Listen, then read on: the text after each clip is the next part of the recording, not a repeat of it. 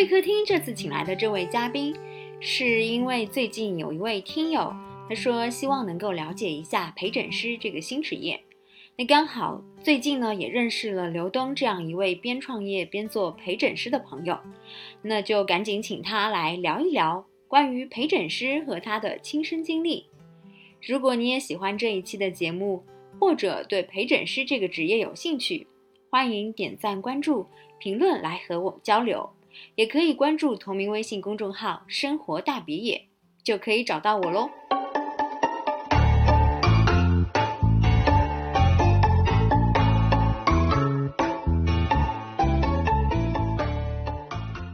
大家好啊，我来自深圳，然后现在是一个自由职业者，现在在做陪诊师这个行业的一个创业。告诉大家，其实陪诊师这个行业呢，其实觉得是属于一个赚辛苦钱吧。但是呢，对整个现在疫情三年以后，就整个大方向而言啊，这个职业其实是比较符合的，而且算是比较刚需的这样的一个行业。所以说，我会选择做这方面一个事情，并且打算深耕。你刚刚说你原来是除了陪诊师，另外的一个身份是一个自由职业。我之前是一个摄影师，之前工作都是跟传媒有关的。我之前是做那个做广告行业的。啊，为什么会现在做这一方面呢？就是今年的广告太卷了，就是让我有点心力憔悴，所以我就跳出来了。为什么会做这行业？其实也是机缘巧合之下，是那时候压力特别大，有的时候就容易干呕。我以为是小事情，可能就一两天就好了，但是持续了一周都没有好。那我就去医院检查完之后，那个医生就跟我说：“你这个可能需要做到手术这一方面。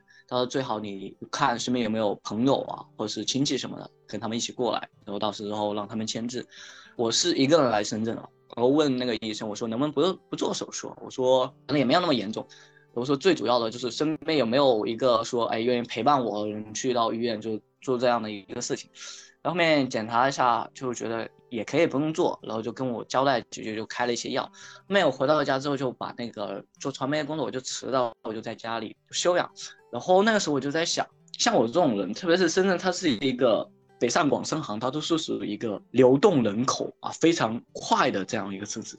因为之前也知道陪诊师，但是不完全了解，那我就去搜这些相关的资料，就知道他大概能够做哪些服务，然后能够怎么做。哎，我当时就觉得，哎，还蛮有意思的。我就去闲鱼也挂了一个，我不知道嘛，但我去挂了一个，呃，就别人来找我，然后我就是陪他去到医院，就跑上跑下，整个流程走，然后我就觉得，哎，还蛮有意思的，而且也算是刚需这样的一个行业，所以就有了现在，呃，我正在做这件事情，所以更多的是一个我觉得能够帮助到别人。所以你是从自身的这样的一个经验，是觉得可能你当时是需要有一个人陪伴你。做手术，所以你觉得这方面是可以来做的？因为就现在啊，就是你看，像九零后、像九五后、像零零后，他们这一代，像我们这一代，其实是比较独立的。然后比较独立的同时呢，可能往往都是属于什么，就自己出来嘛，单干，可能跟着朋友，就很少跟家人在一起的。像我就是自己出来，然后就想做什么就自己做什么，比较自由的那种。但是自由它有自由的好处，但自由也有点坏处，就是如果你有天生病了，就说句难听的，就是你在出租屋。挂掉了，都要等到你的尸体腐烂了，甚至发生那种臭味了，可能别人才知道哦，原来这里还住了一个人。就是其实我觉得就挺悲哀的吧。嗯，我觉得这个有点悲观吧。像你说爱自由，应该会有很多朋友啊。难道你那么久不联系朋友，朋友不会来找你吗？不会。现在身边同学因为到了我这个年龄比较尴尬，我是九六年的，那身边同学该结婚的都结婚了，那不结婚的其实也很久没有跟他们再联系了。然后有一些新的朋友呢，我也不是说很想要跟他们啊保持很密切的这样一个关系就联系嘛，所以当时就给我难住了。我在想，我现在需要找一个人陪我去到医院，然后让他签个字，就发现我操，怎么这么难？有可能你不是需要一个朋友，你是需要一个女朋友。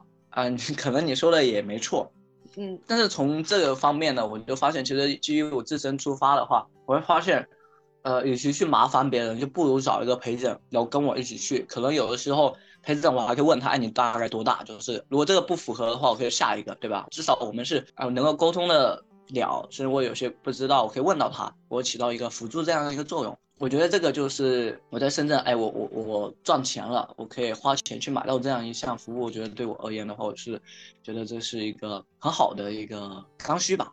嗯，哎，话说这个你后来做的这个职业，我不知道说费用大概是怎么样的，它能够让你就是因为你现在是一个自由的一个状态，它能够保证你的这个日常收入吗？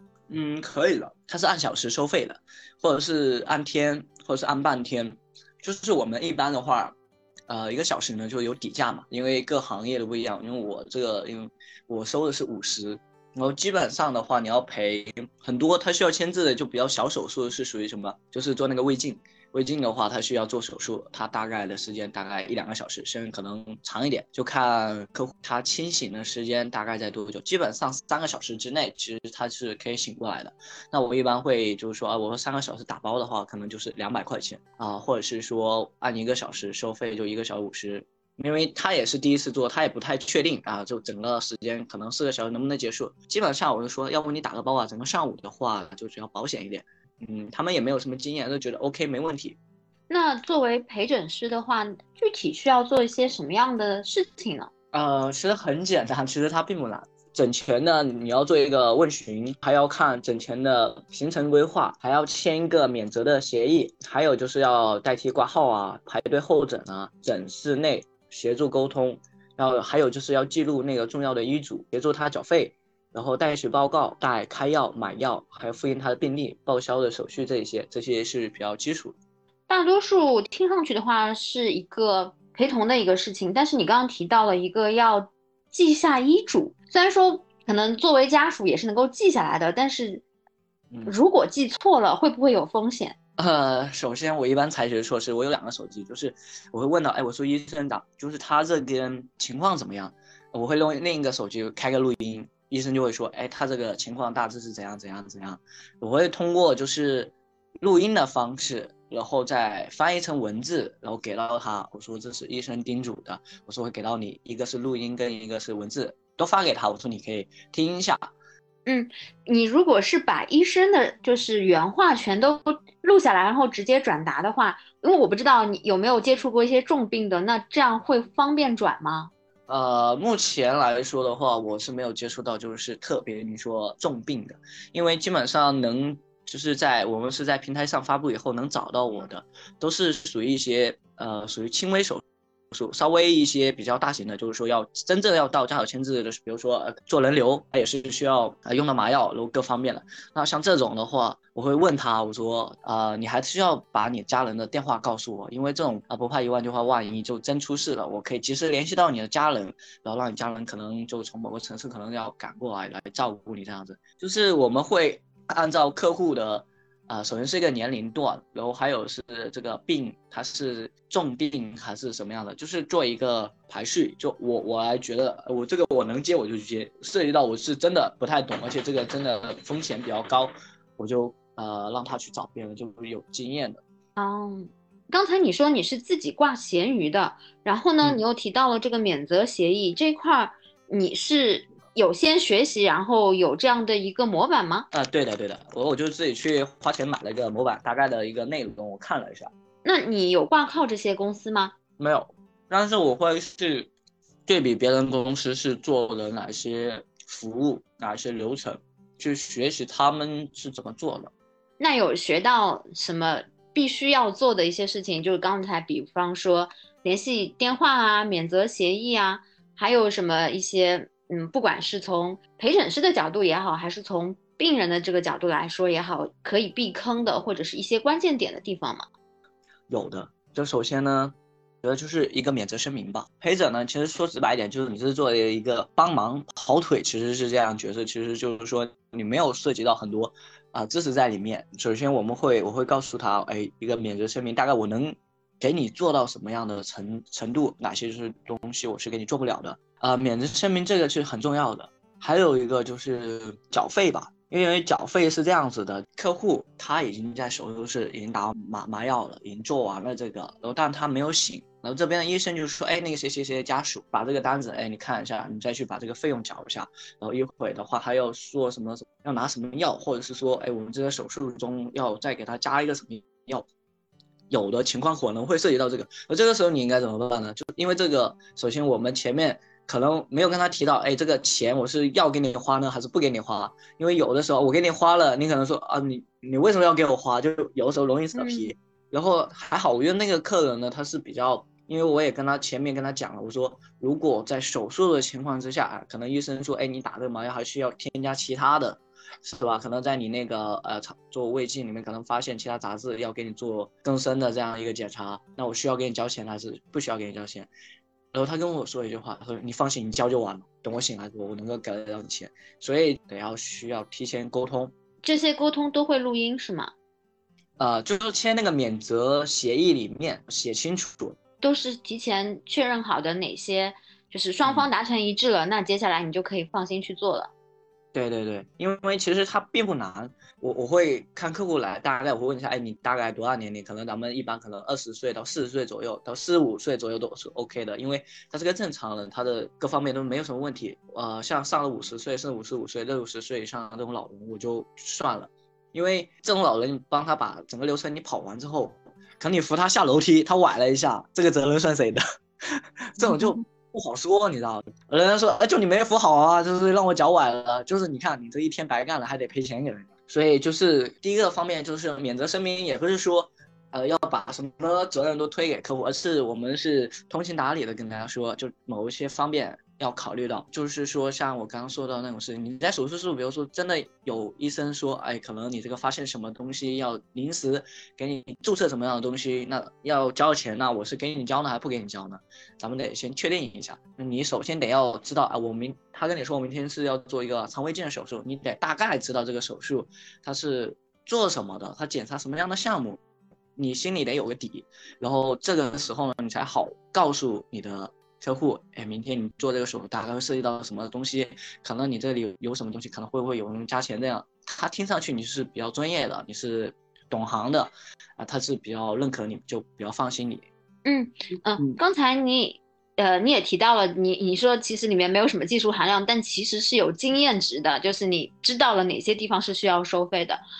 我我在想，因为有时候它会涉及到用药，那有的呢是进口药，有的是国产药，那这块医生会咨询你嘛？然后这块你怎么去跟客户来来确认他他需要用什么级别的药呢？这方面的话，其实呃说实在的，就呃跟我碰到的啊，其实跟我其实没有多大关系。我是帮你跑腿，我去拿药，那你去医院你拿过药，你会知道它里面有个单子，他说我会打在上面，或者是有写在上面，怎么服用，怎么服用这个。嗯，但有时候在手术的过程中也会涉及到啊，比方说一些止痛棒，它也会好像有贵的跟便宜的那种。呃，这个时候就就又回到我们的原点，愿意花钱吗？那你得要看客户愿意，你是愿意花贵的还是差不多的就行，能用的就行。然后有的说，哎，那我都去医院了是吧？也不差这点钱了，因为现在基本上大大家都是属于什么医保啊，就报销嘛，有社保。然后所以说，基本上这一块都是，哎，好的就用贵的，用好的比较多一点。但是有些好的跟贵的医保是不报的，有些是不报的话，如果我们花钱，我就告诉他，我就如实告诉他，那我是站你的角度考虑。然后那个医生说这个东西，我会问医生，我说哪个是比较合适他当前这个情况，是吧？比如说他这个是凑着用这个也能 OK，还是说不严重？他这个情况不严重，就是拿平替的也可以。或者是这个比较严重，咱们用好一点的，那我就跟着医生建议我去买，因为回头我会跟他进行交流，我说，哎，这边是我按照医生说你这个情况，当前这个情况，你就适合用这个。呃，我觉得这就会涉及到我，呃，我们想聊的那个一个话题，就是在挑选客户的时候，你会去，你刚刚提到了，其实你已经提到了，你会挑一些年纪比较轻的，四十五岁以上。以下的那以上的老人，嗯，可能会有一些额外的一些风险，那这是一个年龄的方面的一个一个指标。然后，嗯，在其他方面，你会事先去跟客户沟通说，哎，你这块儿是不是有一些额外的商业保险，或者是只有社保的保险？那这块我在给你额外的一些费用的时候，我是不是要考虑到这个药是社保？社保覆盖的还是社保不覆盖的？是商保能不能覆盖的这块信息，你会去跟他做沟通吗？你说这个还确实是对我而言是个空白，因为我遇到的基本上社保都，呃，像你说的这些问题呢，我接了几个客户可能都没有遇到过，就是属于没有超出这个这个这个信息范围内，就是说基本上都属于社保就能搞定的。呃，我作为一个陪诊师呢，我是要站在客户的角度，要有一些呢是需要做手术，然后需要做手术呢，嗯，一定需要有个人陪护，所以说他才找陪诊师。还有一种是什么呢？单纯的就是我一个人我去医院，可能我找不到方向，我很迷茫，我也不知道怎么。医生怎么沟通？所以他需要一个辅助，他也找一个陪诊师，会有不同的划分。我觉得我就属于初级这个段位，就我们遇到的基本上可能没有那么复杂，都是属于比较偏简单化。因为你看，无非就是什么胃镜啊，然后还有一些就是可能啊喉咙啊，因为我之前也做过喉咙的，还有胃的，就是这一些可能也会涉及到呃做手术，但是呢，它的风险性系数是非常小的。嗯，这我也是。在觉得是什么样的人会需要陪诊师？他一般的话就是，如果是大病，一般家里人肯定会陪同。那其实小年轻的话，即使一个人也是能够搞定的吧？对对对对，就是像我，我第一次也是去医院，因为我觉得可能这种事情也没必要告诉人家，我直接也能搞定，对吧？但是你要做手术呢，医院这边是强制性的，你不找一个朋友或者你不找你家属来不签这个字，我是没有办法给你做的。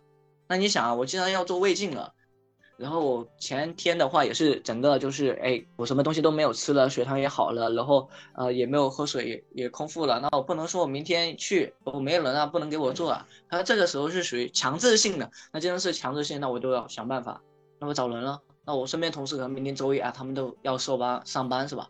啊，可能啊我已经结婚了，但是啊家里有小老人小孩，那我不可能让他们来，所以只有找一个陪诊是最合适的。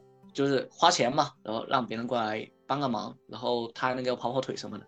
所以这个也是你刚才提到的刚需，是说可能目前大家的一个生活节奏都很快，然后可能没有过多的时间去花在一个可能嗯并不是那么严重，但是又必须有人陪同的这样的一个情况下。对对对，而且据我了解的话，就是特别是疫情三年以后呢，就是很多人他的那个身体状态其实很明显下滑了啊，我我是这么感觉。但我的身体抵抗力还好，就是我阳的时候，我两三天我就好了。但我有个朋友，他一个月才好，我都惊呆了。我就我就会在觉得，我说那你平时也不锻炼、不运动什么的？他说对啊，就不锻炼也不运动什么的，又是女孩子。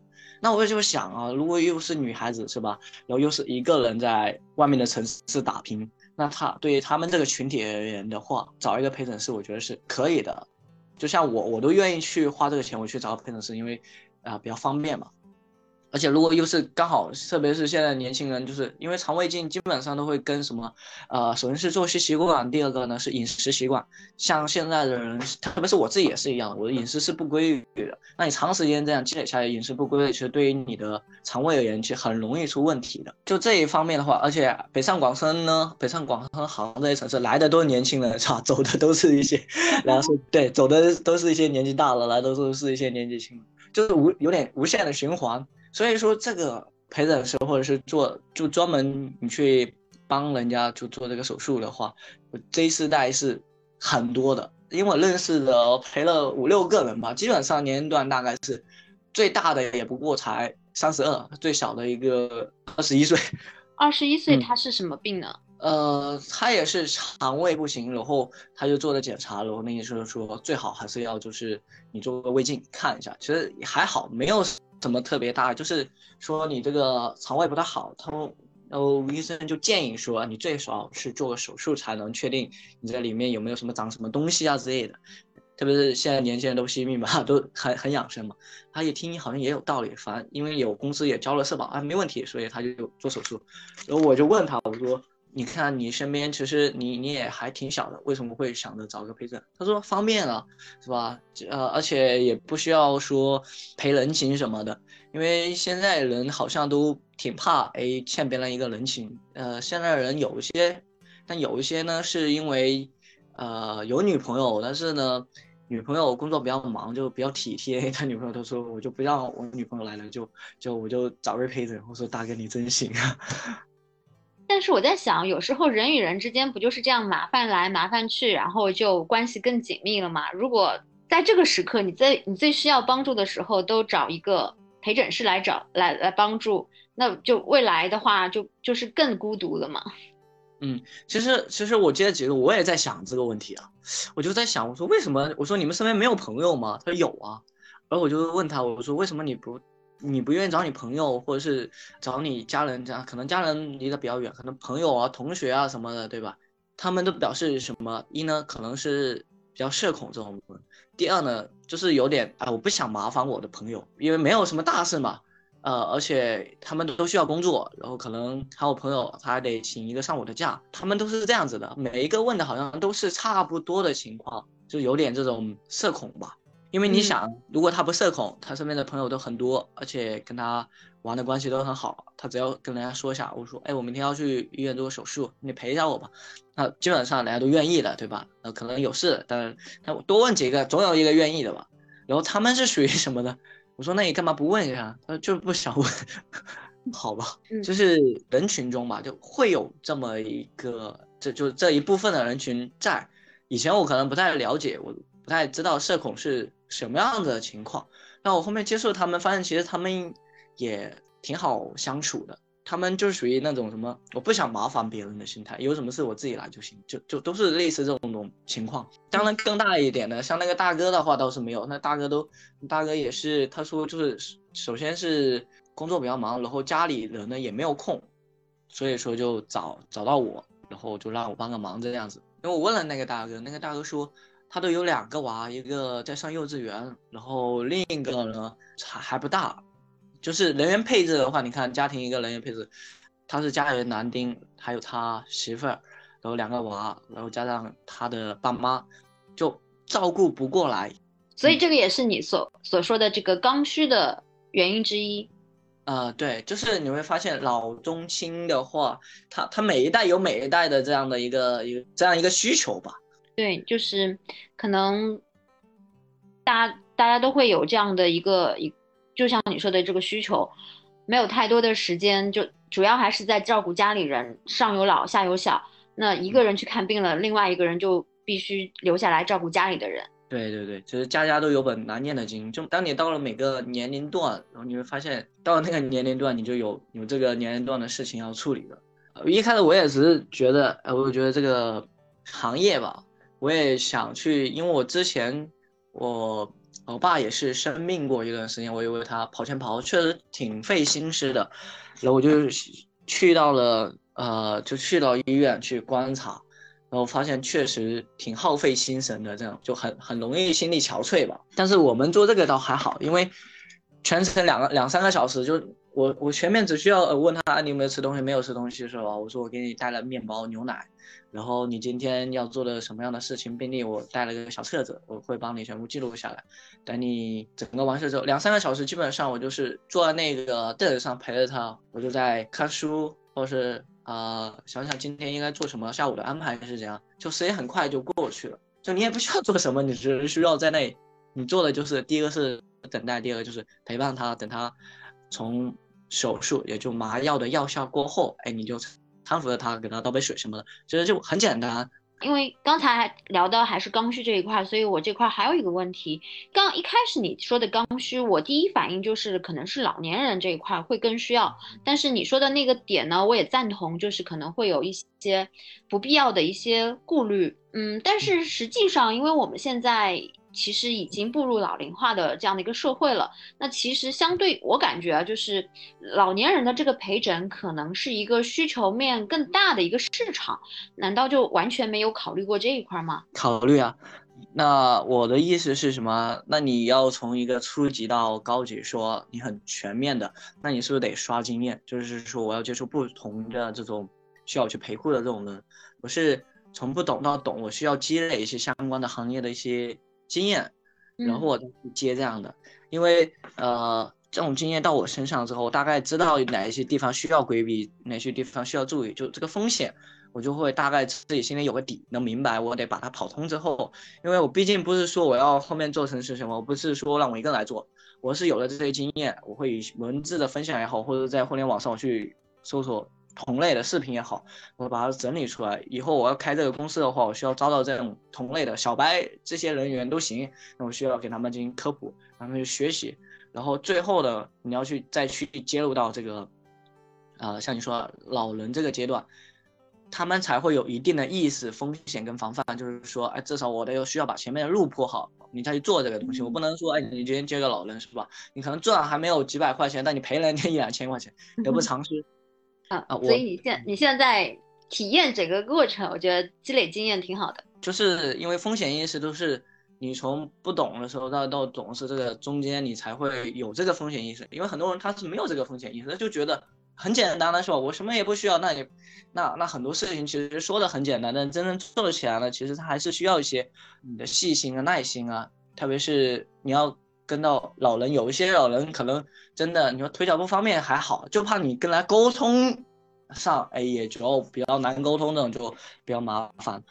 我就是是一步一步来吧，因为这个你也着急不了，而且每个每一天都有很多人去医院，我们就是说把那个经验做牢做基础，打牢之后再去慢慢去接触。就后面的肯定是都要嘛，是吧？老中青三代肯定都是要的，只是说我们现在先刷点经验。呃，大概我的想法是这样的。嗯，像现在这个社会，每个人都在讲跟你说要你要怎么赚钱，你要怎么快速赚钱，你要怎么快速积累经验。其实很多事情你要把事情做好，你不讲究的是快，有的时候慢它就是快。赚快钱跟一个长期主义，它其实还是不太一样的。那从你的沟通过来，我感觉你就是一个想要做长期主义，能够把这件事情做大做好的这样的一个想法。对对对，因为我觉得这个行业确实。是可以的，同时呢，也是有一些，毕竟你是属于帮助别人嘛，对吧？我觉得它是有一定的社会的这样的一个意义在里面。就就你说按照佛法来说，你还能救人一命胜造七级浮，就就就你去帮助别人了，你能够会获得这种一种发自内心别人认可你，或者跟你说一声哎感谢，你会发现其实你今天做的工作它是有意义、有价值的。这对于我觉得可能每个人的感觉都不一样。我觉得人跟我说声，那今天真的，呃，很感谢你啊，就是多谢你来陪我，就是做这个事情，我会发自内心的快乐。嗯，因为我也出来工作很久了，很多工作呢是为了，为了钱，就是真的是为了钱而去做这些事情，没有发自内心快乐，或者说你没有发自内心感受过这种别人很真心的对你的帮助，就是说，哎，非常谢谢，就就大概会有一种。这怎么说？就大概会有内心的满足感吧。嗯，这个其实跟在职场上不一样，你这是一种被需要的感觉，或者是被认同的感觉。对对，就就因为你这个时候，首先你收了这个钱，然后你把这个事情做很好了，人家感谢你，是因为你实实在在是帮助他，你没有别的坏心眼，是吧？因为你看得到嘛，然后你给他做哪些准备，你告诉他，就是就他花钱这几个小时之内，其实我就是什么，我就是他的那个。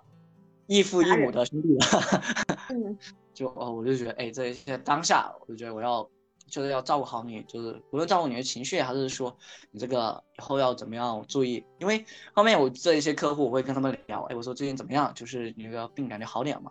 然后他们会觉得你，哎，还可以啊，就是觉得，因为我也没有想着说，呃，以后还还希望你也没有的，我就说，哎，以后可能你身边还有这种朋友的话，你也可以。如果他们也有像你这样的一个需求，也不想说麻烦别人，也可以找到我，对吧？如果你对我是认可的话，然后他们说，哎，可以啊，没有问题，就还是比较认可的。就你会做这种长期主义的事情，是他们认可你，哎，觉得你这个人还挺好。如果我身边真的有这个朋友的话，我肯定愿意推荐给到你。然后你想，这是一个正向反馈。嗯，那这样就几个问题，一个就是你刚刚提到了你会再回头跟他聊，所以这是属于你的一个售后服务，对吗？也不是售后服务吧，毕竟他他花完钱跟给到我的时候，我们那也是几个小时结束了之后就结束。我只是说一个朋友的角度吧，因为他去做这个手术，医生肯定问会问他，哎，你这个情况是怎么得来的？就是告诉他这个病因是什么。病因可能是说啊，我经常不吃早餐啊，或者是我经常的不规律作息各方面的，对吧？那我会问他，我说最近就是你做完这个手术，你最近要按时作息哦，就是这样，就以一个朋友这样的方式吧。嗯嗯，就是关心一下他。就虽然大城市最怕就是朋友突然间的关心，但是确实是我会问到他，我说，哎，就是过做完手术可能现在啊一周了，或者是半个月了，我说最近感觉怎么样？我说感觉好点了吗？然后他就很诧异啊，他说还挺好，就会聊一下。那我就跟他说，我说那还是得注意嘛，对吧？毕竟这个身体是自己的，大家出来在外其实都还蛮不容易的。然后就这个时候还是会有一些共鸣吧。然后这个时候我就说，如果你身边 人就觉得就很自然而然的就带入进去了。嗯嗯，就感觉你是很天然的有那种销售的气质，哈哈，因为之前就做这个行业的，就做久了就。你之前不是摄影师吗？啊，我是啊，就是工作做了比较多的种类。哦，对，因为刚才我也想问你，你你其实后面那个动作叫就是是。要求客户给你转介绍嘛？那通常其实，其实这个陪诊师就像医生一样的，从来都不跟医生说再见，就是最好再也不要见。这种转介绍也是一个不太，不太好开口的这个事情。但是你还是很自然的就跟客户去交流这个事情，然后客户也很愿意去把你，呃，如果他的朋友有需要的话，会把你介绍给到他们。嗯，就有了，就是你看。朋友的朋友推荐肯定是比较容易信任的嘛。比如说我今天我去医院了，呃，我做了个什么手术，那朋友肯定问，那，做手术不需要签证，他需要啊，我找了个人了，哎，那个人还行，还挺好的，我是这么觉得，我就很自然而然的就聊到这一方面了。然后我再去，就可能一个周或者是半个月之后，我再去问到他的时候，他就会想起到我啊，可能他身边朋友这个需要，就会正很自然而然就推荐了嘛。我不知道你现在做了多久了。然后从你来看的话，你现在的这个，嗯，需求量大吗？呃，我是觉得还还挺大的。你是来不及，就是客户接到手软的那种吗？呃，也不是客户接到手软，因为我自己是属于比较佛系的，我只是在几个平台上发了相关的帖子，就是做那种免费广告，还是有的。因为我没有权利的说，呃，我花钱去做这种信息流啊，去投，没有。这样吧，我先问一下，就是你会通过哪些平台？除了闲鱼，还有其他的渠道吗？啊，有的。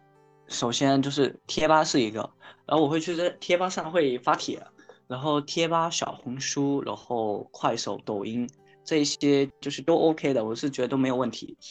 哦，他们通过这些来找到你的话，呃，你们互相是怎么去确认各自是 OK 的？因为。你难道不怕对方是一个骗子吗？呃，首先就是基本上他要做肠胃镜，他是有一个单子的，明白吗？我说那你得要拍一个这个单子，告诉我就哪个医院，然后这个单子我要确认一下，然后你来找到我，会给到你一些建议，明天我们什么时候出发，在哪里集合，然后你需要确认一下我是长什么样子，就是通过这样的一个方式来确认。基本上的话，如果说。他连挂号前面可能挂号都没有挂的话，我会考虑一下。我说就会考虑一下要不要接，因为基本上我们接的都是属于后期的陪诊服务，也就是说他做手术的时候才不得不找一个人。如果前期其实不用用到这种他也找的话，我就会确认一下到底是什么样的问题，什么样的情况。就这个你要说来简单，其实我也觉得挺简单。你要说它难吧，就还是要对人每个人都是多有一个防范的心理。嗯。你有碰到过呃，就是来路不明的，或者是图谋不轨的吗？呃，有，肯定是有的。然后，但是我因为我是男生的话还比较少，但是我身边有一些同行，就是我认识的同行是女女生嘛，然后他们就说遇到那种，就是说，哎，你明天过来陪我，大概什么时候啊？你直接来我家吧，然后这样就跟我分享过这种经历，我就觉得我操，我说这也行吗？就五花八门，什么样的人都有。那直接约在医院不就更安全一些吗？啊，对，基本上我后面他跟我说，他也是一开始不太知道，就是说客户跟他说，哎，可能我今天可能行动不太方便，你直接来我家找我。我大概我们是，我给你五百什么一天，说六百一天，那你过来我大概怎样怎样？他说他一开始去了，后面呢，后面想想不太对劲了，他就让那个客户说，哎，那你到底是什么问题嘛？怎样怎样子的吧？但是他毕竟是一个女孩子，也不太安全，后面他就取消了。但他现在跟我说的时候，他想想还是挺后怕的。因为他当时去的那个地方是在一个村中村那个地方的话，他说也挺偏的。他说，呃，还好，他后面就就放弃了。嗯，对，这个是挺挺危险的。对对对，所以说做这一行业，如果是有女孩子要做这一行业，其实你们要接单子的话，就尽量的话，可能要找那种公司，因为会有一个审核的这种单子会比较好一点。啊，如果自己接单的话，肯定是就是说还是要多长个心眼，因为现在这个社会五花八门的人都有，你也不知道对方到底是抱以什么样的心态。特别是，呃，因为他们在平台上接这个单子的话，很多人他是以视频的形式发布，有一些可能会拍自己啊，有一些人可能长得还行，哎，就我就以自己的第一视角来告诉我我今天陪什么样的客户。那有人觉得，哎，这个。女孩长得还挺好看的，是吧？那就动这种歪心思的话，也有，肯定是有的。所以说，我们还是要多一点防范意识。对，我觉得这点就是非常的重要。一些需求沟通完了之后，价格这一块收费的一个标准，就是你在发布广告的时候，这一块都会很明确吗？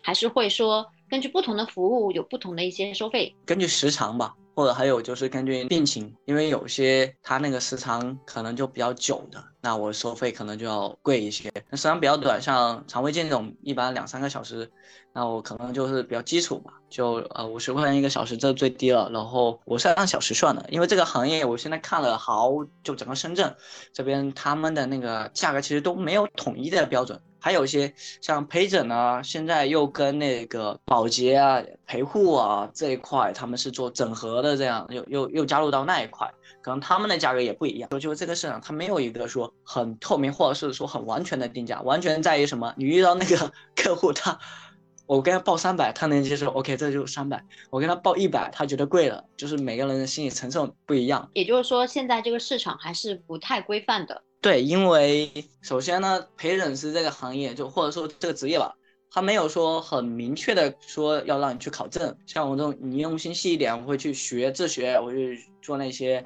免责声明，有一些演录子出来的，就就来吧，反正我陪你就陪你了，咱们什么也不需要，你给钱我就给你办事就好了。这方面我觉得后面肯定会慢慢趋向正规化。现在是属于什么呢？就是只要你能接到单子，你跑就完了，大概是这样子。嗯，你刚刚有说客户会觉得贵，那你一般上来是怎么开价的呢？就首先我会确定这个手术大概多长时间能够结束，能够结束之后呢，我会说，哎，你是按半天呢，还是按一天呢，还是按两个小时呢？就两个小时时间越短，那个费用肯定越低嘛。啊，时间越长，肯定就是收费会越高一点嘛。嗯，我是以这样的一个角呃一个标准。然后后面呢，我我现在也还在做这个价格体系，看看别人是怎么做的，会后期做一个参照，做个定位吧。因为我们现在呢，可能能服务的客人也就是比较初级的，那后期肯定要服务就是那些。啊，老中青三代啊，那可能价格定价都是不一样的，就是整个会有不同的，根据不同的人、不同的需求提供不同的服务，那这个价格肯定就不一样啊。对的，对的。但是因为如果你是陪诊的话，我在服务一个客户的同时，我是不能做其他事情的，所以就等于说你就完全这个时间就被占用了，也没有办法再产出新的一些其他的一个副产品出来。那这个价格是不是应该往高了说会比较好？否则的话，会会不会觉得性价比有点低？呃，其实是这样子的，就是如果他，就你前面陪他到他去做手术，他在手术再到他手术醒来这段时间，其实你是自由的，只不过是说你是需要待在医院里面，对吧？那这个时候呢，你是比较空闲的，我一般这个时间段我会用来，嗯，做一些就是。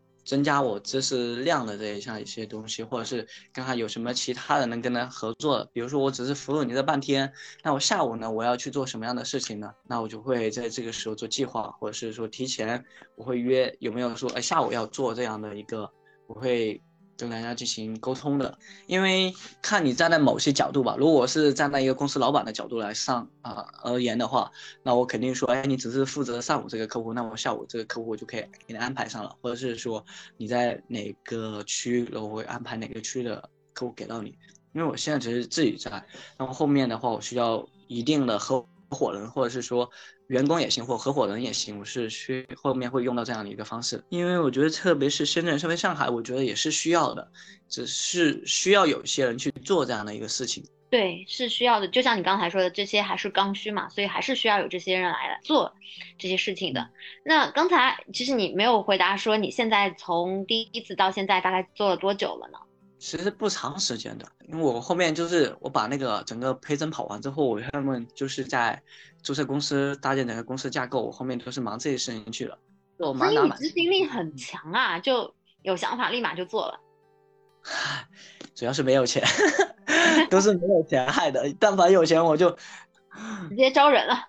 对呀，我就我何何需要自己动手？但是多多少我还得要懂，对吧？很多事情你当老板，那万一你的员工或者是你的合伙人他真出了问题，你需不需要上？你肯定需要上的，是吧？他人家说真的出了什么事，你需要该给钱你还得给吧，是吧？就这些事情你还得要做一个啊规规范化，所以我要能把我能想到、我能考虑到的，我得先把它做出来，就是防范于未然嘛。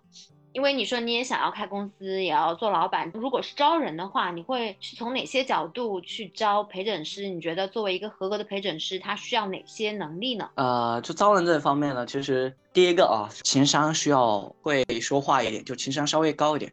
因为毕竟你要陪护的这个人，他是是一个病人，对吧？那至少就是你的语言上沟通上，你是比较需要婉转一点，或者是说我们说的就会能够让人家哎跟你。你们在这个相处的这个时间段，哎，人家能够感受到你的一个善意也好，或者是觉得你这个呃稳重也好，或者觉得你这个有趣也好。首先第一点，你是会会说话的，就情商会高一点的。因为很多时候你，特别在医院这种比较密集啊啊的时候，你你不知道会发生什么，但是有的时候你会说话呢，你就能够解决一些这种意外的麻烦或者是问题。第二呢，就是还有就是你是有个同理心，第二个还是就是说你的学习能力还是要 OK 的，就就察言观色这一方面还是要有嘛。你既然做了这个行业，对吧？你得要学习一下这个行业的知识，无论是为以后也好，或者是说你现在够用好，你还是要打打基础的。那我觉得人群其实我没有什么特别大的要求，我就觉得脑子要灵活一点，以后遇到人是五花八门的，都就是什么样的人都有，那你要灵活多变一点，我觉得是比较要紧的。还有一个就是说风险意识还是要有，就是咱们该做什么跟不该做什么，还是要心里要清楚一点。就里面说句实在的难听一点的，里面可能我们说把事情说大一点，可能最后可能真的出了什么问题，你是不需要告诉医院你跟他是什么样问题，因为说实在，陪诊师他有点像是外包公司这样，我来陪你。那医院这边认为你是你他你是他的朋友对吧？你们签了这个手术，你做这个手术，可能真的手术出了什么问题。第一时间，他们家属赶来扯皮找你，肯定是没有用的。然后医院这边也觉得你们是朋友，所以后面就会出现这个这个问题呢，肯定不是在你身上，肯定是医院这方面的身上。咱们做事的时候，就是尽量就是不用说这么多话，察言观色多一点，然后该做的事做就好了。医院这边就觉得你和他是朋友，你们的关系对吧？所以你来签这个字。嗯，你是你是有听到身边的同行有聊过，有发生过这样的 case 吗？对对对。这个就是后面的责任划分的问题，因为你话说的再好，责任那个那个那个免责协议签的再好，到后面真出事了，那你想，他找的这个人就我，其实我是 外包公司，其实我是陪诊师这个角色，我跟他在一起，然后他就做这个手术出出意外了，对吧？那他家人，我给他家人打电话了。那我说我是谁谁朋友，哎，那他他父母肯定就啊就就认为我是跟他是朋友，对吧？那找找的那个找需要找谁负责？一定是找医院负责，会来找我吗？不会的，对吧？那如果医院知道了我是那个什么什么上，那他把责任抛给我喽。哦，我怎么感觉像是赚着白菜的钱，操着白粉的心呢？所以说，这后面就会涉及到，呃，做手术啊。这个风险啊，你得需要有这个意识，能接还是不能接啊？你说开一家公司容易吗？很容易的，是吧？随便起个名字，然后注册一下，然后搞个办公地，能立马就来就行了。但到后面你会发现很多随之而来的问题，就像我刚刚提到的，这种问题真出事儿了，你能担责吗？你不能。你能赔钱吗？你赚的才多少钱？你能赔，就赔不起。有了更多的时候，就是就这个，我们不需要做这种吸吸引火力的。呃，陪诊师，你说对医院而言的话，其实他不知道你的身份，他就觉得你是跟他是朋友。但如果他知道你的身份，而且你还签了这个字字以后，还真出了问题，那医院这边的是吧？首先那个医生，那个主任医生肯定是。哎，他说我这个事情，你这个朋，你这个这个这个这个陪诊师是吧？是明确知道这个风险了，哎，是吧？他还签了，是吧？所以说这个医院这方面，我们是其实已经已经尽责了，已经尽力了，都做到这方面。然后所以跟家属这边沟通就是，哎，那你们肯定这个是吧？要找那个谁谁谁，你能理解吧？理解理解。嗯嗯。所以说，嗯，行。那刚才你说，就是可能在这个过程中会有一些意外的突发的事情，就除了你刚才说的这个不太好说的这种 case 以外，有没有其他的这种意外会发生？就是你经历过的或者你听说过的？在医院晕倒了，这种算吗？谁晕倒了？客户吗？啊，对，客户就是已经做完手术了，哎，但是可能很虚啊，真的很虚啊，然后就当场又晕倒在 医院了。那 你这种怎么话是吧？叫护士啊。那你叫护士，可能人家说可能哎有有，所以说这个时候就意外发生了，就需要一些呃脑子活一点的，或者是说经历过一定事情的人来处理这个。如像如果是我遇到，哎，可能他做完这个手术，因为麻药以后好了，他觉得没问题了，那我下去又忽然晕倒了，那这个怎么办？你只要把这个问题解决，就是你还是需要有这种能力的。因为我就听别人说有有过这种，他说他就在想，他说这个问题呢，其实。也没有说特别难处理，因为他晕倒了，肯定就是可能是低血糖啊，或者什么样大概率的。说他在那个座椅上休息，然后他就拿了块糖喂在他嘴里，过了几秒钟，他很神奇啊，他过了十几秒钟嘛，然后那个人就醒了，呃，当时给他吓懵了。但是在医院里，应该如果真的要叫救护的话，应该还是比较简单的，至少不至于就这么。对对，他说他那个是什么？他他那个他是。他说他接的那个是个女孩子，然后比较瘦，你知道吧？然后他做完那个呢，他本身就是空腹来的，然后那个折腾的时间还跟我说挺久的，就是，呃，折腾到后面可能他下午两点多了吧？我说怎么会？他说排队各方面，他说人很多，当天两点多，他说一直是空腹，早上也没有吃，中午也没有吃麻药，以后醒来之后就很虚弱了，然后可能本来身体素质就不怎么样。然后就一走啊，又晕倒了。他说当时给他吓的，他就就大概，因为你大概能知道空腹就肯定跟低血糖肯定是一定是有关系，所以他还要准备了糖，然后跟水，我后后面他就慢慢缓过来了。嗯，所以我感觉做陪诊师还是需要一点基本的一些医学常识的。对对对，是这样的，所以你还得还是需要学习的。如果你什么都不懂，是吧？然后真的那种意意外发生，你怎么办？那用那张嘴是干嘛？肯定就呼救嘛，是吧？找护士嘛，各方面。但是你看，像这种情况，后面又出现其他一些问题毛病，再去检查，就就后面的就很会出现比较连环的这种事情。所以说，你说要找一个陪诊，你说需要什么样的人？我觉得就是什么什么样的人都行，但是肯定是有个标准，至少是你是一个啊心理素质是要过关的，是 OK 的，是没问题的，对吧？我愿意招的是一些呃有一定的社会经验，或者说摸爬滚打的，就是这样的一些人嘛。对，能够处理一些突发事件的这种还是比较关键的。对，因为很多你看你要找个女孩子，哎，特别又是年轻的女孩子啊，是吧？然后刚大学刚毕业啊，就觉得这个行行业非常不错，哎，能赚钱啊，来。然后真遇到这种事情，我操，当时别把自己给吓晕过去了。那你说，就心理素质稍微低一点，对吧？那那那咋办？那我还得要回去给他收拾这个烂摊子吗？就是这种事情，所以说某些方面或者是某些行业，其实。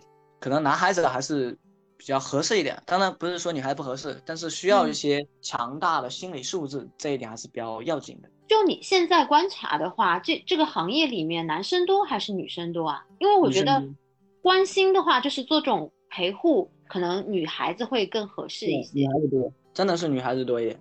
所以女孩子多，你知道还会导致一个什么样的问题吗？你说的是跟病患有什么感情纠葛吗？就会涉及到，如果你是这个接单的话，就会涉及到我们我们上面聊到这个，你需要做一个甄别客户的能力，就是五花八门，什么样的人都有，特别是你还长得有那么一点啊，就咱们说，哎，有那么一点出彩，可以把自己扮丑呀。哎，现在是什么样的时代呀？啊，其实我觉得，其实你看啊，我们聊起来这个，感觉这个话题就可大可小，但是聊起来你深思啊，其实里面还是挺有意思的，对吧？但我觉得，其实女孩子能做，也肯定是能做，而且能做的非常好。首先，她们细心，而且她们很温柔，对吧？很体贴，这是不可置否的。因为我要找像我这种男生，哎，我希望也可能找一个陪护，也是一个小姐姐的陪我去那个帮个忙，是吧？跑个小腿什么，我还是挺乐意的。毕竟人家说，我我我有双发现美的眼睛，我去医院以后看见一双，就是说看见美好的东西，整个精神都可能哎为之一振，是吧？嗯。嗯，大概是有这样的。嗯，对，我觉得这块还是需要需要有一个互相信任的一个过程。如果真的是彼此信任的话，我觉得在陪护的过程中，呃，有一个小姐姐的话，可能感觉会更好一点，至少她会更细心、更贴心一点嘛。当然，我觉得男生细心起来也是特别细心的，男生逻辑性更强一些，他在各个环节里面可能都会考虑到，那女生可能在做事情里面感情会投入的比较多一些。嗯，对对对，其实这两方面其实它是有好有坏，但是我觉得这个行业它发展肯定是都需要嘛，对吧？嗯，就你来看的话，目前就是你觉得整个市场对于陪诊师的一个未来的一个发展趋势会是什么样子的呢？我觉得它会趋向于专业化这样子，但是这个时间呢肯定是比较长，但可能就是没有说很快的就一步到位的能够。啊，达到这样的一个就全面规范化没有的，因为现在它是这样子，你看医院有专门的医护，对吧？有护士，然后它是属于什么呀？它是属于那游离中间这个区间的。你看医护的话，它多少是跟医院有关系，是吧？它多少还懂点医学知识。护士那就更不要说了。那陪诊师呢？他是属于这种第三方里面出来的这种感觉一样。我觉得他其实跟有时候住院里面会有护工，护工其实一开始也是第三方的，但是做了久了，经验丰富的护工，他也是就医学常识也会比较多的。对对对，他是需要一个通过时间来累积的这样的一个行业。你做陪诊，你做到后面，你你是能接触到各个医院，然后你还能接触到各个医院的医生。然后第二呢，就是呃，你对于每个要做手术做什么样的手术，其实你心里就已经很清楚了。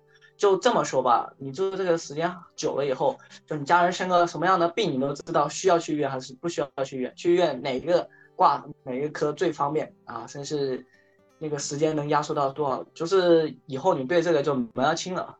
那这个未来就是陪诊师的一个资源。嗯，对。那你想啊，你身你觉得你身边？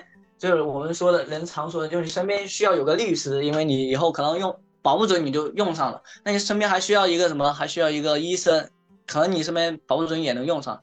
那他就代替类似这种角色，医生可能就只是一个科室，你要其他科室的，哎，可能也就身边朋友能给你打个招呼。那他不一样，他能链接到很多，就是五花八门，就各种科室，可能后面都能链接到。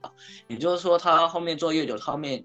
隐形的啊，就无形的能链接到，就可能我在深圳做久了，这深圳哪个医院好，做什么样，哪个专家多，哪个大概他就这些信息是很灵敏的。对，就是这个行业有点就有还是有点那种越老越吃香那种感觉。因为这个它不仅仅是一个体力活，它多了的话也是一个经验值在那边积累下来的话，也是一一个资源的一个积累的一人脉的一个活。对，那你想嘛，那你。你的女朋友每天都在朋友圈每天都在更新，那你身边的朋友就知道哦，原来我身边有一个这么厉害的陪诊师。那他身边就是，如果真的生病了，那很多人他想的第一个时间是不是去问医生呢？不是的，有的时候他更多可能，哎，我身边刚好有个朋友圈发了个这个，我要问一下他怎么样。嗯嗯，因为朋友圈他大一下午无非就是这样的，因为我身边是传媒的圈子比较多一点。还没有出现说像我这种，哎，我专门去干这个陪诊啊，是吧？做这个什么样事情？因为我知道，就是干传媒这些人，大多数都是像我这样的，有一些是自己一个人，有一些是两个人，而且他们也很多都是需要加班的，说熬夜啊这些，这身体其实说实在的都不是说很好。那其实他们对于我而言，我觉得他们就隐形的客户。最后一个问题啊，就是你现在陪的都是去公立医院的是吗？有没有陪到一些高级的私立医院的啊？目前没有，但是后面我想肯定是有的，因为因为我现在呢，就是说现在在做整个框架的搭建，没有涉及到业务，就整个全面是涉及到业务。那后面涉及到全面就展开到做业务这一块的话，那肯定是要有的，因为后面可能会涉及到跟什么私人医院合作，或者是其他，那咱们就后续了，因为这些后面就是其他的一些方面了。因为我这几天的话，还刚好跟一个已经开始谈甲方了吗？啊，对，我最近还跟一个老年痴呆的这样的一个公司，就他们是专门这种设备来检测老年痴呆的这样的一个有合作，然后过几天肯定去了，又要去到社康医院，啊，反正就事情是一步一步来推进的。然后因为在深圳的话，就是我也不知道未来会遇见什么，但我觉得就是对我而言，每次新奇体验都会让我那个肾上腺素就是。暴增，我就更愿意去探索这样一个行业能做到什么样的就是我能去做什么，或者说我能链接到什么。哎，那是不是说，其实你这样的话就必须把动作加快起来，否则如果别人把市场占了，不就是你只能分一杯羹了吗？我我问你啊，你是在什么时候听到陪诊师这个词语的？我是最近几个月吧，一两个月内。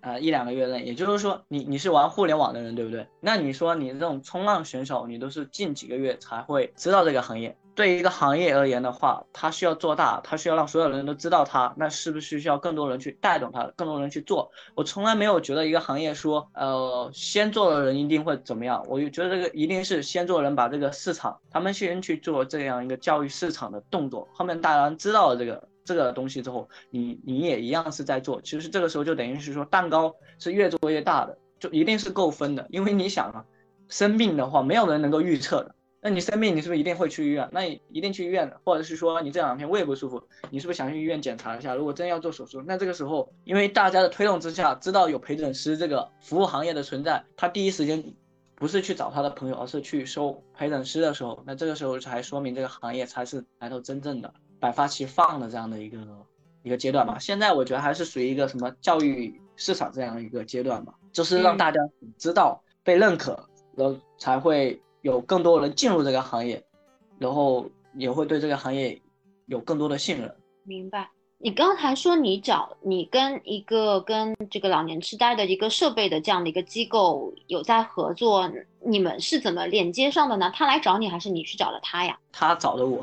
他也是通过闲鱼找的你吗？呃，我们有一个群，毕竟我要做这方面，我肯定要对相关的群啊各方面呢是是是是要多一些关心的。因为陪诊呢不单单陪诊，如果单单陪诊业务就我既然做陪诊，我第一方面链接是病人，那我另一方面链接是谁？是医生，医院对吗？嗯，医生，然后再到医院，那那再到后面延伸，他是能做的事情有很多啦。所以你还有一个生态的思维。啊，对啊，因为你去做陪诊，我们可以单纯理解为用爱发电。但是你真正一些业务赚大钱业务，其实陪诊他赚不了多少钱。我是说实在的，就是就一天给你一个客户吧，你陪他一天五百块啊，一天五百，那一个月下来，那也就一万多，一万多。我我我开公司，我肯定不能给到他这么高的工资，我可能五五开是吧？或者是说怎样子的，肯定没有瞎想象中有这么高的，对吧？那。没有想象中这么高的话，那我肯定需要后面额外的一些业务，就让他们去积累了。我还需要打通怎样的一些链接，这就是我后面去做的一个储备了。这是我后面需要去想的这个事情，就是做链接，就是我能够怎样，可能从中有没有一些可能，那这是后面我自己需要去摸索的。因为深圳有很多医院，社康也有很多，那有没有什么样可能可能？不单单给病人的这样的一个服务，有没有可能给到医生的有一些服务呢？啊，跟医生挂钩的业务有没有呢？或者是跟医院挂钩的业务有没有呢？这个就是我自己要去哎动小脑瓜子想一想的。这个好像有点难哦，就是毕竟跟医生或者医院挂钩的话，需要有一点背景啊，或者说需要有一点政府关系吧。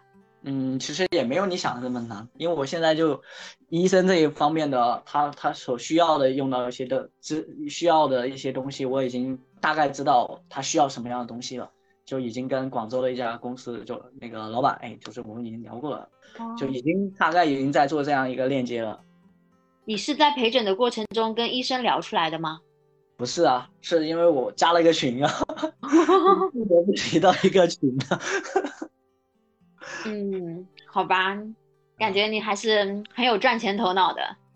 没有，我我现在穷困潦倒，真的，我有点穷困潦倒。我我觉得我所有的积蓄现在快要花完了，但是我要想的就是为了链接下一步，还是一步一步来吧。毕竟创业这种东西我也是第一次，但我不知道能走多远，但是我愿意为之去做这样的一个铺垫。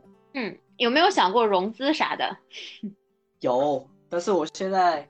融资你得需要有一定的规模是吧？或者你得呃有个比较好的计划，那你就是天使轮嘛。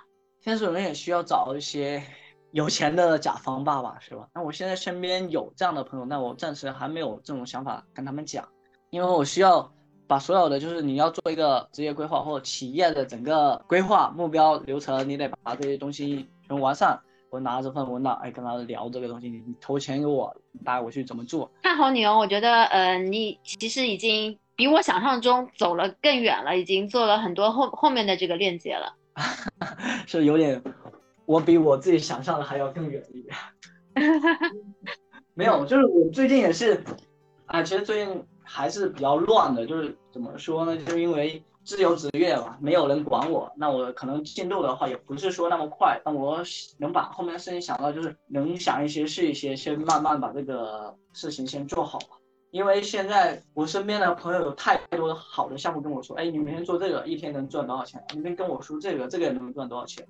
然后我觉得，就在这个现在这个时代吧，每个人都跟你追求，跟你说，哎，你要很快要赚多少钱？你要很快，你要怎样？你要怎样？很多人都是这么跟你说的，是吧？但我后面发现，其实有些事情呢，你不能着急，你还是需要慢慢来，一步一步来，因为你只有把基础打牢了之后呢。你再去做这件事情，你才会变得更快，更加得心应手。我刚才也想到，其实其实有的保险公司，它的一些高端医疗服务里面也会包含一些陪诊的服务，所以这块也可以是一个方向吧。有的，像那个银行的储蓄卡，如果你是银行的那个 VIP 啊，它里面有含陪诊服务的。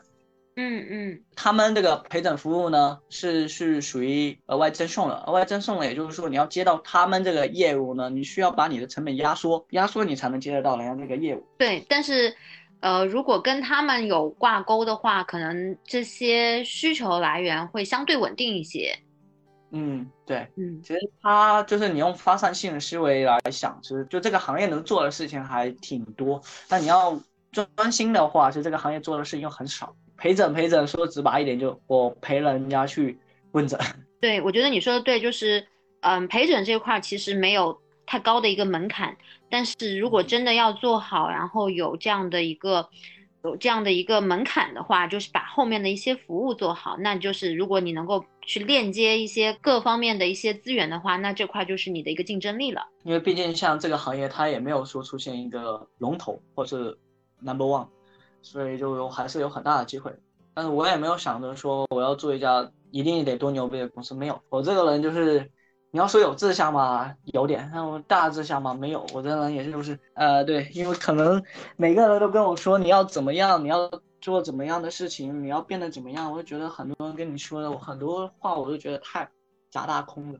所有人都觉得，我就觉得他们很会吹牛逼，但我只想今天早上吃点什么好的，就有点那种是实干型的。真正的自己经历过很多事情之后，发现就厉害的人他都是属于无声的，只有不厉害的人才那里那里说很多。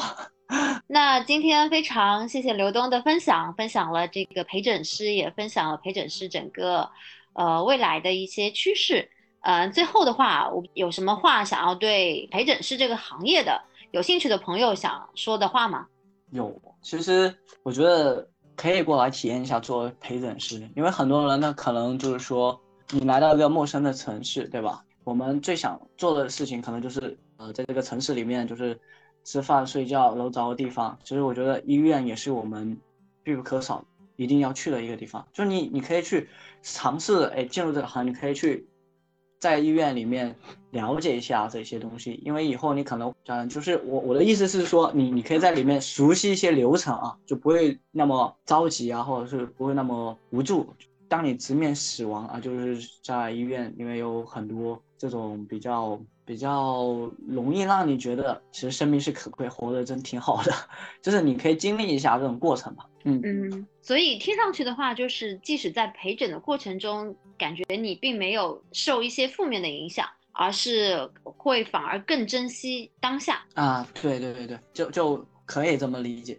我听他们说，就是医院会比教堂的祷告更加虔诚，这是真的。你在医院里面，其实你能够感受到的，就是就是我们我们往深里说，就是就会能感受到这一些，就是你会有一些多多少少你会你的共情能力，我觉得是会更多一点，你会站在别人的角度去。思考问题，或者是更多的时候，你在医院待久了，你会觉得，其实世间很多东西是吧，生不带来，死不带去的，活着其实已经很好了，健健康康活着就很好了。嗯，谢谢，非常感谢刘东今天的一个分享，我觉得分享了很多不同的视角，我觉得对我也是有很大的一个收获嘛。呃，也希望你的这个陪诊师的事业能够尽快的做起来，而且能够越做越好。在和刘东聊这期节目的时候，我一开始以为这只是一个简单的做陪诊师的副业，然而聊着聊着，我发现刘东其实他有更深远的规划。他从风险规划到职业培训，再到打通周边的生态链，完完全全超出了我的意料。另外，我也想补充一点我的小小看法。我觉得陪诊师除了需要具备刘东在节目中提到的能力之外，也应该或者也可以学一些保险知识，这样在陪客户看病时，就可以根据客户的需求，提供更好的医疗保险支持。也算是一个很好的增值服务。希望每一个人都能找到自己的方向，并且愿意用心去经营。下一期预告：下一期会客厅会请来另一位九零后的创业者，他的打法不同，他能快速抓住风口，积累自己的财富，但同时也需要付出更多的时间和精力。所以，什么样的创业方式好，更适合你？见仁见智啦。下一期请关注抓住人工智能风口的九零后创业者。